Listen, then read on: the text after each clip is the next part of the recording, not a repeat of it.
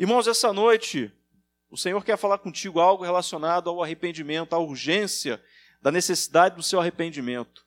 Hoje à tarde, eu mexendo no Facebook, lá, mexendo na internet, eu vi a notícia de uma mulher que morreu atropelada no retiro. A mulher desceu do ônibus, naquela avenida Valdir Sobreira Pires, que vai para o cemitério, ela desceu do ônibus, tem, tem câmeras que filmaram, e ela, assim que desceu do ônibus, ela, por algum motivo, passou mal, desmaiou, a perna, a perna vacilou, ela caiu debaixo da roda do ônibus e o ônibus matou ela na hora. E são coisas que mexem com a gente, assusta. Ontem perdemos uma uma amiga da minha família, uma senhora de Covid, e aparentemente estava bem. A morte é uma coisa certa. A morte é uma coisa muito atual. Nunca foi tão atual e tão presente em nossas vidas como nesses últimos dias. Os irmãos perderam um irmão em Cristo aqui. Então vocês sabem bem o que eu estou falando. E essa noite o convite é um convite ao arrependimento, porque a morte é certa.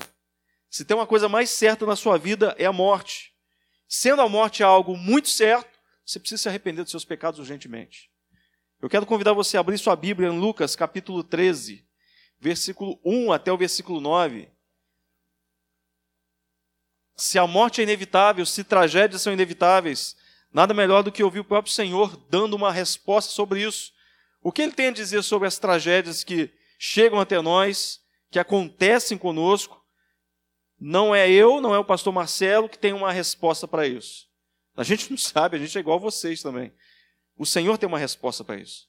Vamos estar lendo então, é, Lucas capítulo 13, versículo 1 até o versículo 9. E o texto diz o seguinte: Naquela ocasião, alguns dos que estavam presentes contaram a Jesus que Pilatos misturara o sangue de alguns galileus com os sacrifícios deles. Jesus respondeu: vocês pensam que esses galileus eram mais pecadores que todos os outros, por terem sofrido dessa maneira? Eu lhes digo que não. Mas se não se arrependerem, todos vocês também perecerão. Ou vocês pensam que aqueles 18 que morreram, quando caiu sobre eles a torre de Siloé, eram mais culpados do que todos os outros habitantes de Jerusalém? Eu lhes digo que não. Mas se não se arrependerem, todos vocês também perecerão. Então Jesus contou essa parábola. Um homem tinha uma figueira plantada em sua vinha, foi procurar fruto nela e não achou nenhum. Por isso, disse ao que cuidava da vinha: Já faz três anos que venho procurar fruto nessa figueira e não acho. Corte-a. Por que deixar inutilizar a terra? Respondeu o homem: Senhor, deixe por mais um ano, e eu acavarei ao redor dela e adubarei. Se der fruto no ano que vem, muito bem. Se não, corte-a. Vamos orar mais uma vez? Pai Santo e bendito Deus, é em nome de Cristo Jesus que estamos aqui e é em nome do Teu Filho que recorremos ao Senhor e, e pedimos a Tua graça, Pai. Que o Teu bendito Espírito Santo, que é Deus, ilumine nossos corações, ilumine os corações da Sua igreja para que compreendam, Pai, a Tua bendita palavra e que seja de fato eficaz. Eu não sou capaz de pregar com a eficiência sem a Tua iluminação e sem que o Senhor abra os corações de cada um que está aqui essa noite que possamos verdadeiramente nos arrepender dos nossos pecados. Em nome de Jesus que oramos. Amém. Irmãos, eu, eu duvido, eu duvido, eu falo com muita sinceridade, eu duvido que você jamais tenha questionado, em algum momento da sua existência, diante de tragédias, diante da pandemia que a gente está vivendo, duvido que você nunca questionou em algum momento a bondade de Deus. Se você nunca questionou, parabéns, você é um santo no nível master. Você alcançou a maturidade espiritual maravilhosa que um dia eu desejo alcançar também. Mas eu tenho certeza que você, em algum momento da sua vida, você já questionou a bondade de Deus. Duvido que você nunca tenha enfrentado uma crise de fé. Cara, duvido que você nunca no seu quarto, na sua cama, você deitou na sua, lá no seu travesseiro e começou a chorar, e começou a duvidar, e começou a não acreditar tanto assim na soberania, no caráter e na bondade, na bondade de Deus. Eu duvido que em algum momento da sua vida você nunca olhou para o céu, com a cabeça em parafuso, completamente em parafuso, e questionou: Deus, o que, que o senhor está fazendo? Senhor, com todo respeito, com toda reverência, O que, que o senhor está fazendo? Por que, que o chão sumiu debaixo dos meus pés? Por que, que aquela pessoa que é tão amável, que é tão piedosa, o senhor fez isso com ela? O senhor permitiu aquela agonia na vida dela dessa forma? O que, que o senhor está fazendo? Queridos, o mal, a dor, a injustiça, as tragédias, as pandemias, a morte de quem você tanto ama, são flechas, assim, flechas inflamadas, doloridas, que penetram nossas almas e nossos corações. Arrebenta com o nosso psicológico, arrebenta com a nossa confiança. Não esperamos, não esperamos de um Deus bondoso um tratamento que não seja um tratamento de amor um tratamento de cafuné, um tratamento de bondade, porque não é coerente com tragédias, o que sabemos, o que imaginamos de Deus. Essa crise consome o coração do homem desde sempre. Desde sempre. Fique tranquilo, isso não é só para você, não é só para mim. Desde que o mundo é mundo, os homens questionam isso. Os homens questionam a bondade de Deus. Alguns homens então decidiram ouvir de Jesus alguma explicação para esse problema inconveniente. Vamos ouvir do mestre, já que ele é o mestre, já que ele é o Senhor, vamos ouvir dele o que ele tem a dizer sobre as tragédias, né? E chegar no perto de Jesus. Jesus, alguns galileus, enquanto estavam oferecendo sacrifícios no templo, eles foram surpreendidos pelo, pelos soldados. E eles sofreram um ataque mortal dos soldados romanos, e foi Pilatos que mandou eles fazerem isso. Jesus, o negócio foi feio. O negócio foi muito feio, foi tanto sangue, mas foi tanto sangue, tanto sangue, que o sangue dele se misturou com o sangue do sacrifício. Foi terrível. Você tinha que ter visto a cena. Como é que pode isso? Que explicação que o senhor tem para isso? Como é que como é que Deus permitiu isso? Eles estavam oferecendo sacrifícios a Deus. Por que, que Deus permitiu essa carnificina e não fez nada, sendo que tem todo o poder nas mãos?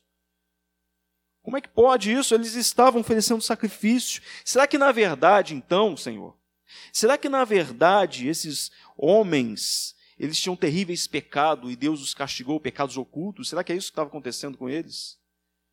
Será que eles eram hipócritas, hipócritas malditos, disfarçados de devotos? Então Deus descarregou sua ira em cima deles e permitiu que eles fossem degolados, fossem decapitados? Será que é isso? Se Deus nada fez para evitar essa tragédia, provavelmente Deus reprovava a vida daqueles homens, não é Jesus? Fala a verdade, é isso que aconteceu, não foi? Irmãos, havia esse pensamento forte naquela época, entre os judeus, que quando coisas ruins acontecem, quando tragédias alcançam as pessoas, é sinônimo de castigo divino, punição divina, retribuição divina pelo pecado. Quando calamidades batem as portas, é porque Deus está executando a tua justiça. Esse pensamento era muito comum naquela época. Você pode, você pode ver que a teologia da prosperidade é mais antiga que você imagina, né? Que se você peca, você sofre, se você não peca, se você é um cara devoto, se você dá sua oferta, não, você não sofre. Isso é mais antigo que você imagina. Jesus conhecia então o íntimo do coração daqueles homens, porque Jesus é Deus, Jesus é onisciente, e ele sabia o que cada um questionava de verdade no seu coração. Jesus então detectou arrogância, detectou arrogância e especulação vazia em suas perguntas, não interesse genuíno, interesse por amor àquelas vidas que se perderam, não. Jesus detectou julgamento hipócrita e não compaixão. Não tinha compaixão em nada naquela pergunta. Jesus sabia, Jesus sabia perfeitamente que eles se achavam muito bons para sofrerem daquela forma. Jesus sabia disso. E a sua resposta é perturbadora. A resposta de Jesus é perturbadora. Aliás, Deus sempre nos surpreende com as suas respostas ou com as suas não respostas, porque o silêncio de Deus também desestabiliza qualquer um de nós. Assim como Deus jamais respondeu a Jó o motivo do seu sofrimento. Você pode procurar no livro de Jó. Deus não deu satisfação para Jó por que, que Jó estava sofrendo. Assim como Deus não respondeu a Jó o motivo da sua dor e o colocou no banco dos réus, Deus, é, Jó talvez queria colocar Deus no banco dos réus, talvez as perguntas, as acusações, enfim, mas Deus colocou Jó no seu devido lugar, no banco dos réus. Jesus também não se importou em dar detalhes, em dar detalhes sobre o motivo de tamanha violência da parte de Pilatos e por que de tanto sangue derramado. Irmãos, entenda uma coisa. Deus não deve satisfação ao homem. Deus não deve nada a ninguém. O porquê de uma pandemia, o porquê de pessoas irem embora, as multidões, porquê de tantas coisas acontecendo, eu não sei. Eu não sei. Porque Deus não me enviou relatório. Ele não vai te enviar relatório. Deus não te deve satisfação. Deus não te deve nada, nem graça Deus te deve. Nem misericórdia Deus te deve. Se Deus te devesse graça, não seria mais graça. Seria retribuição, seria justiça. O que você merece, Ele não te dá, que é justiça. Então não peça nada, não determine nada a Deus, porque Ele não te deve nada.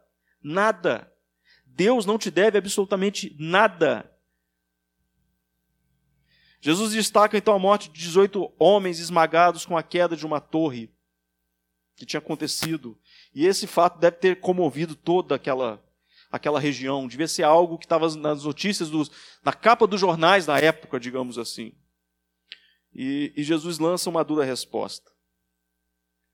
Vocês pensam que eles eram mais pecadores do que vocês, porque foram esmagados, porque foram degolados, porque foram esmagados daquele jeito. Vocês pensam isso?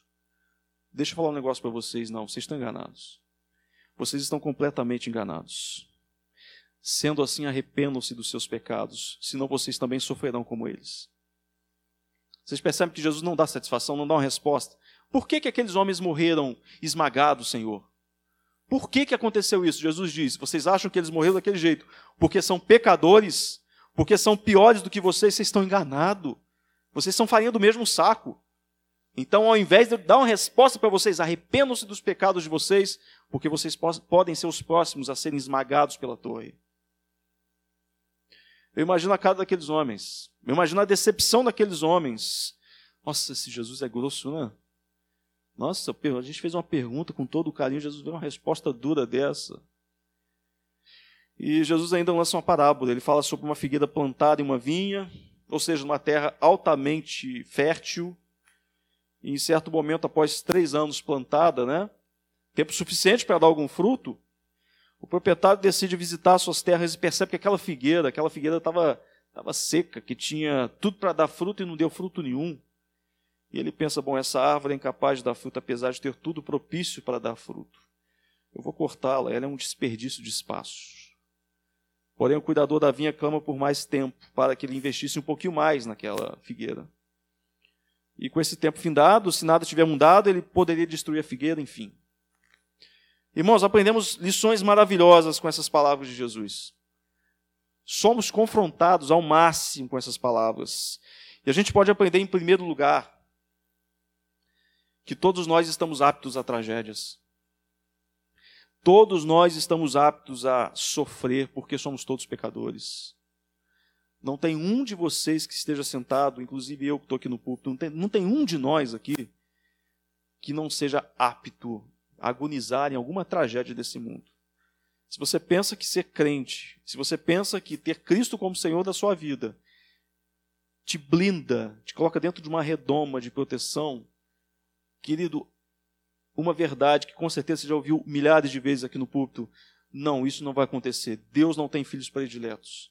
O seu filho predileto, o único filho legítimo, que é Cristo Jesus, sofreu. Você acha mesmo que você não vai sofrer? Todos estamos aptos a tragédias, porque somos todos pecadores. Versículo 2 e 3. Jesus respondeu: Vocês pensam que esses galileus eram mais pecadores que todos os outros por terem sofrido dessa maneira? Eu lhes digo que não. Irmão, se é uma coisa que não podemos negar, que não podemos negar de forma alguma, que ser servo de Deus não nos poupa de lágrimas. Eu tenho por mim que o negócio é, é o contrário, amplifica o sofrimento. Se você é servo de Deus, você não é só poupado, como você é mais experimentador de sofrimento que as outras pessoas. Não sei se você já percebeu isso. Ser servo de Deus amplifica a dor. Se você quer uma religião de conforto, se você quer uma vida espiritual de tranquilidade, muda de religião. Muda. O cristianismo não é para você, porque cristianismo é sinônimo de agonia, de sofrimento. Crer que Cristo é o Senhor não é garantia de forma alguma que em meu corpo jamais surgirá um nódulo maligno. Não é garantia de forma alguma que você poderá ter um aneurisma ou ser acometido pelo Covid e de repente até ser entubado, de repente até falecer. Vocês têm experiências muito próximas de ser servo de Cristo, não isenta a gente dessa agonia.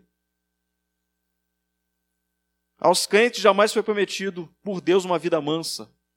Nunca foi prometido isso. Aliás, essa é uma das teses usadas pelo diabo contra Jó. Uma das teses usadas por Satanás contra Jó, de que ele servia a Deus devido à proteção e à prosperidade que Deus dava para ele. E a gente sabe que essa tese caiu por terra. Jó adorou o Senhor apesar de todas as coisas. Aqueles homens tinham em mente que a tragédia ocorrida era uma retribuição divina pela vida pervertida, pela provável vida pervertida que supostamente tinham aqueles homens. E que por eles serem fiéis a Deus, eles estavam imunes a tragédias. Aí vem Cristo e derruba na vala essa teologia furada deles.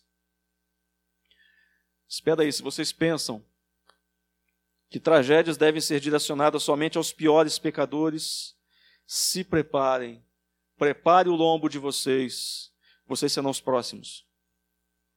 Quem disse que vocês são melhores que eles? Quem falou que vocês são melhores que eles? Essa é a questão. Essa é a questão central. Perante os olhos puros e santos de Deus, irmãos, somos todos corrompidos, encharcados de lama. Sendo assim, precisamos estar preparados para possíveis tragédias. R.C. Sproul, em um dos seus livros, A Razão para Crer, se você puder ler esse livro, leia. Ele diz que a pergunta feita a Jesus por aqueles homens foi totalmente errada. Foi uma pergunta completamente errada. Que a pergunta correta deveria ser: Jesus, por que aquela torre não caiu em cima de nós? Por que não fomos nós esmagados? A pergunta não deveria ser por que essas pessoas morreram, mas sim, que direito aquelas pessoas tinham de viver. Irmãos, nosso grande problema é pensarmos que somos o que não somos. Pensamos que Deus deve alguma coisa a cada um de nós. Pensamos que Deus tem a, a obrigação de nos servir, nos dando o melhor dessa terra e impedindo, como super-homem, como super-homem, que tragédias cheguem até nós. Nós nos olhamos no espelho, nós temos essa mania de nos olhar no espelho e nos, e nos enxergarmos como, como joias preciosas, como ouro reluzente, como seres infinitamente superiores do que realmente somos. Sendo que na realidade, sendo que na, na clara realidade, cada um de nós não passa de miseráveis que só podem respirar, que só podem se erguer da cama a cada manhã só por favor de Deus e misericórdia de Deus. Você sabe o que é favor? Você sabe o que é misericórdia? É você estar vivo ainda e eu estar vivo ainda. Isso é bondade de Deus, é favor incalculável de Deus permitir que eu e você acordássemos nesse domingo. E provavelmente permitirá que você acorde amanhã também. A pergunta correta que deve, deveria ser feita por cada um de nós é: como é que eu ainda não fui abatido? Como é que Deus ainda não me dilacerou, não me fulminou com a sua ira? Eu mereço castigo. Como é que Deus não fez nada contra mim? Eu sou um terrível pecador. Queridos, cinco meses de pandemia. Estamos há cinco meses de pandemia. Você está bem. O coronavírus não te alcançou. Você não é melhor de quem morreu, do que quem morreu. Você não é mais especial do que ninguém desses 106 mil mortos no Brasil. Se você está ainda de pé e vivo, graça, misericórdia de Deus. Talvez o maior problema dessa nossa geração é não aceitar que um Deus bom mande pessoas ao inferno. Mas a gente jamais questiona como é que um Deus justo e santo permita pecadores no céu. Nos achamos bons demais para sofrer, bons demais para o inferno. Cada um de nós que merecemos ira, porque somos máquinas de pecar. Nosso coração, nosso coração é uma fábrica de ídolos. Você só não sofre da forma que você deveria sofrer por graça e misericórdia. E você só não sofrerá eternamente por causa de Cristo Jesus, que recebeu na sua carne no seu corpo toda a ira que estava destinada a você. No Calvário, a gente tem um ótimo exemplo de pensamentos bem distintos em relação ao sofrimento.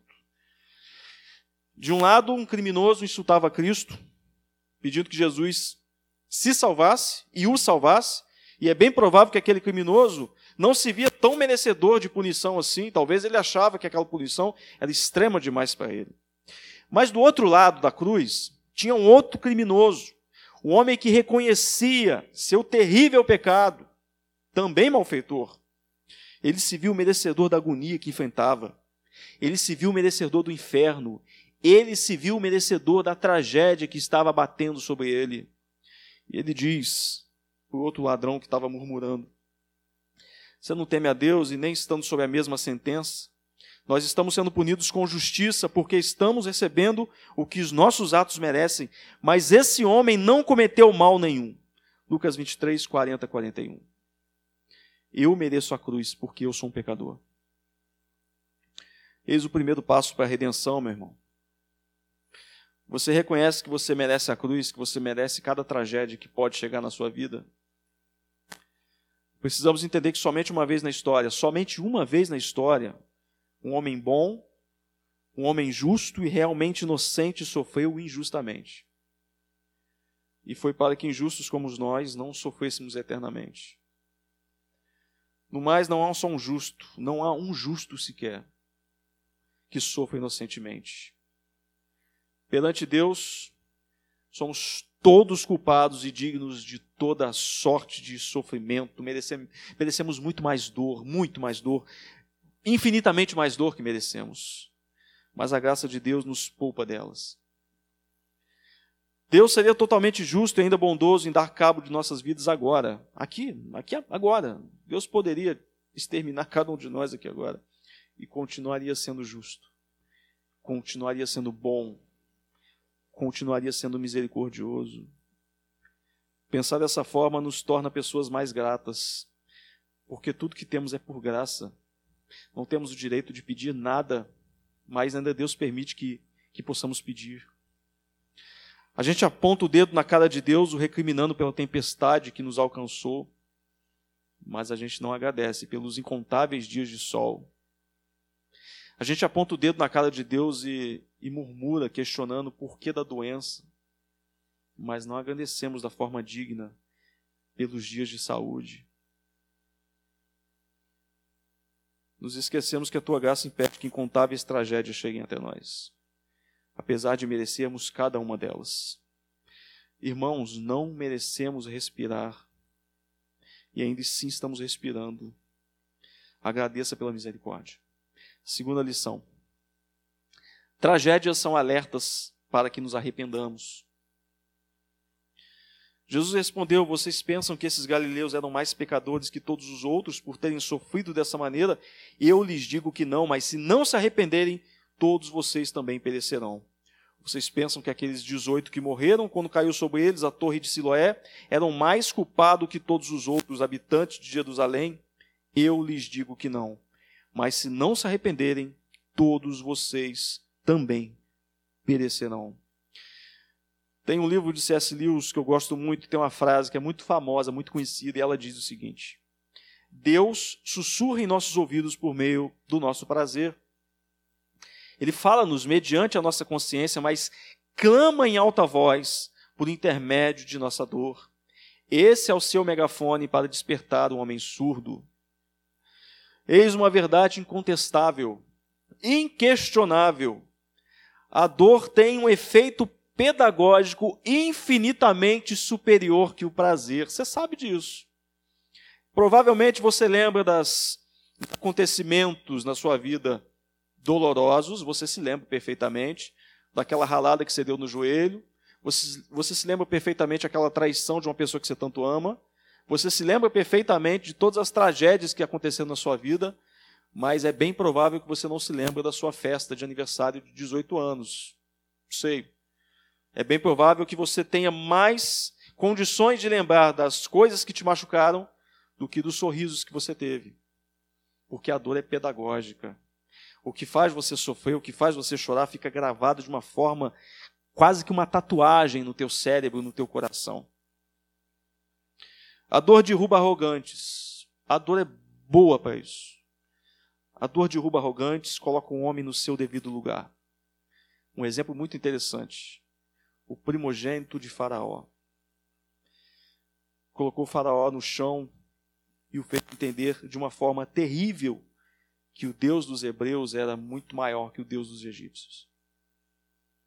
Se há algo bom nas tragédias, irmãos, se tem uma coisa de bom nas tragédias, podemos dizer que elas nos colocam exatamente onde devemos, que nunca devemos ter saído, do lugar que nunca devemos ter saído, que é, que é na nossa pequenez, que é no nosso quadradinho ali, na nossa miséria.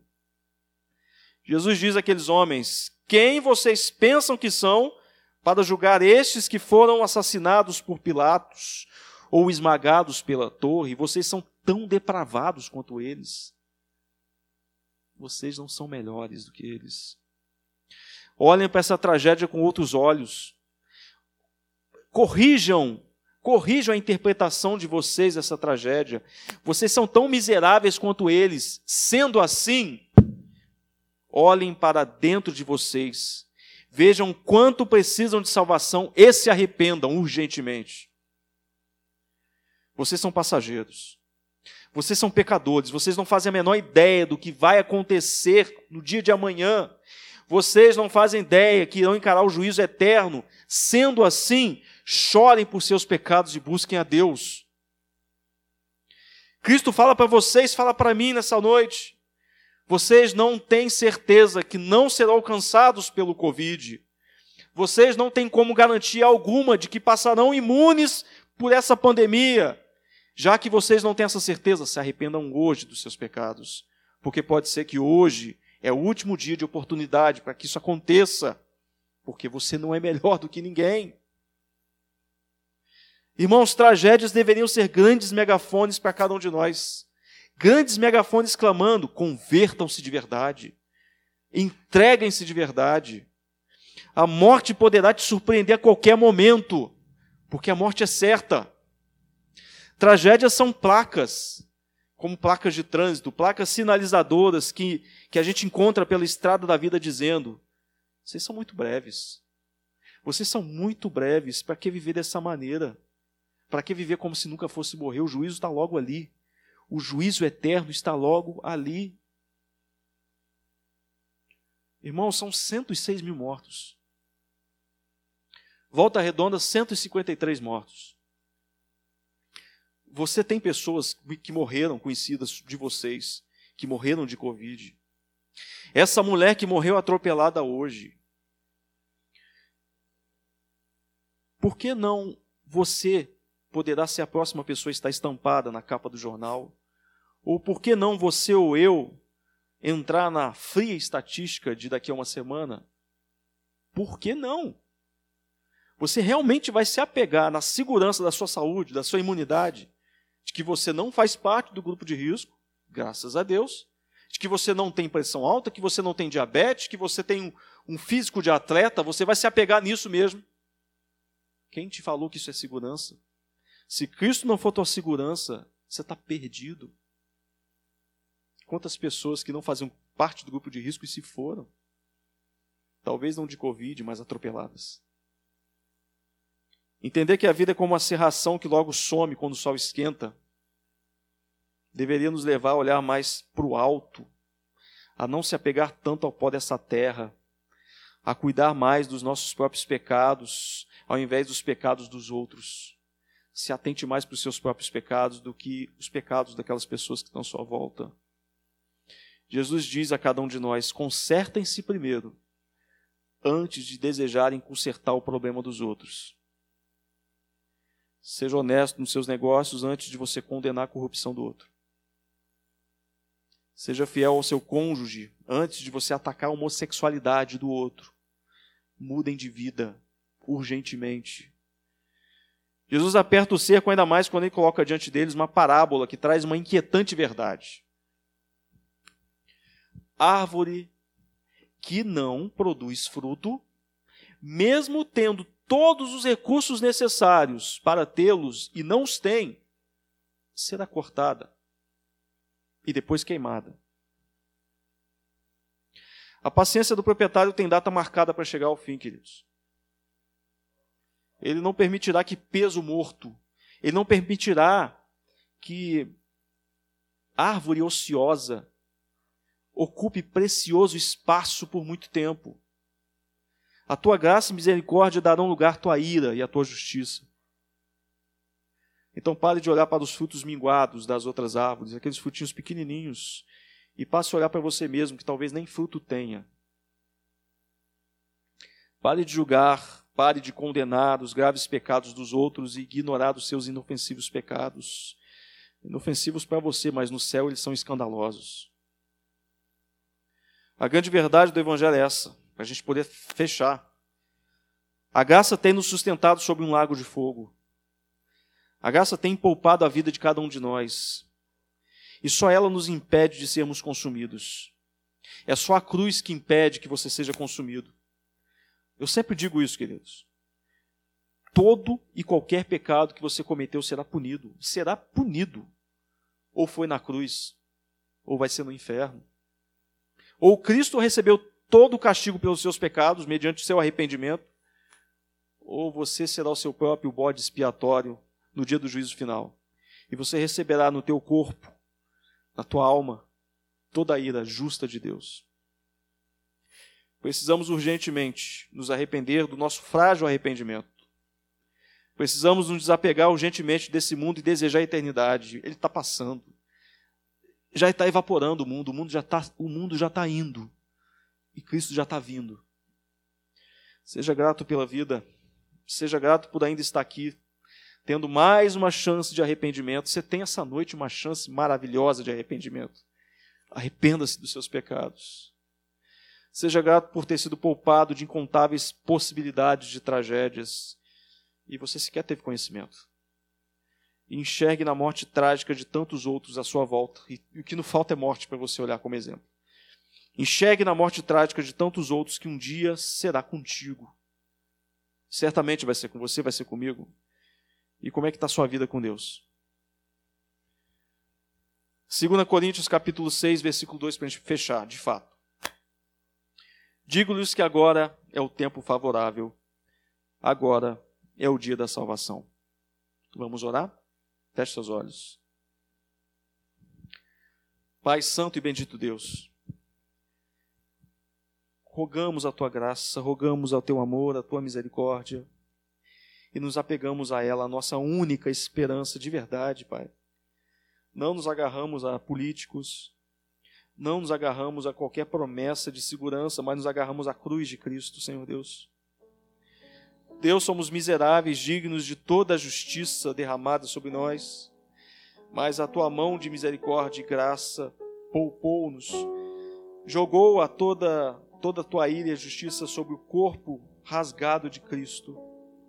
E por causa do meu querido Salvador, do meu bendito Deus, Salvador, Senhor Jesus Cristo, eu posso ter paz e esperança. Que o sofrimento que esse mundo tem para me ofertar, que o sofrimento que esse mundo tem para descarregar sobre mim, não é nada, porque o sofrimento eterno eu não mais experimentarei. Bendito seja o teu filho amado por ter nos salvados, por ter nos salvado. Obrigado, Senhor Deus, pelo sangue derramado do teu filho querido Jesus Cristo e por causa do sangue dele, temos esperança no meio da escuridão. Podemos saber que tem uma luz gloriosa nos aguardando no fim dessa escuridão. E a morte, Senhor Deus, a morte não tem mais, não tem mais ferocidade sobre cada um de nós. É como um leão sem dente, é um inimigo que na verdade fará um grande favor para cada um de nós, porque nos levará para encontrar-nos ao Senhor. Bendito seja o Senhor que transformou nosso pior pesadelo no dia do nosso casamento. A igreja com o noivo. Senhor Cristo, Senhor Deus, volte logo, resgate o teu povo dessa dor, resgate a tua igreja dessa agonia. E enquanto o Senhor não nos resgatar, console os nossos corações, aquete as nossas almas, faça-nos acreditar de verdade que o Senhor é Deus, aquieta as nossas almas.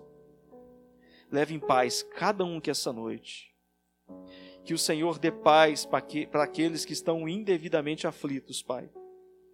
Mas que o Senhor tire a paz daqueles que estão indevidamente sossegados. Se tem irmãos aqui essa noite que estão vivendo vida de pecado, vida de futilidade, mediocridade espiritual, que ainda não tiveram um encontro verdadeiro com teu filho amado, tire a paz do coração deles, sacode a vida deles, que eles possam se jogar no chão em lágrimas, reconhecendo que estão perdidos, porque só reconhecemos que precisamos de um Salvador quando temos a convicção de que estamos perdidos. Se tem gente aqui essa noite que não se acha perdido, faça-o sentir que esteja perdido, para que possa chegar à luz do teu filho, para que possa chegar ao sangue derramado na cruz e se banhar no sangue glorioso do teu filho amado. É em nome de Jesus que oramos. Amém. Amém, queridos. Deus abençoe.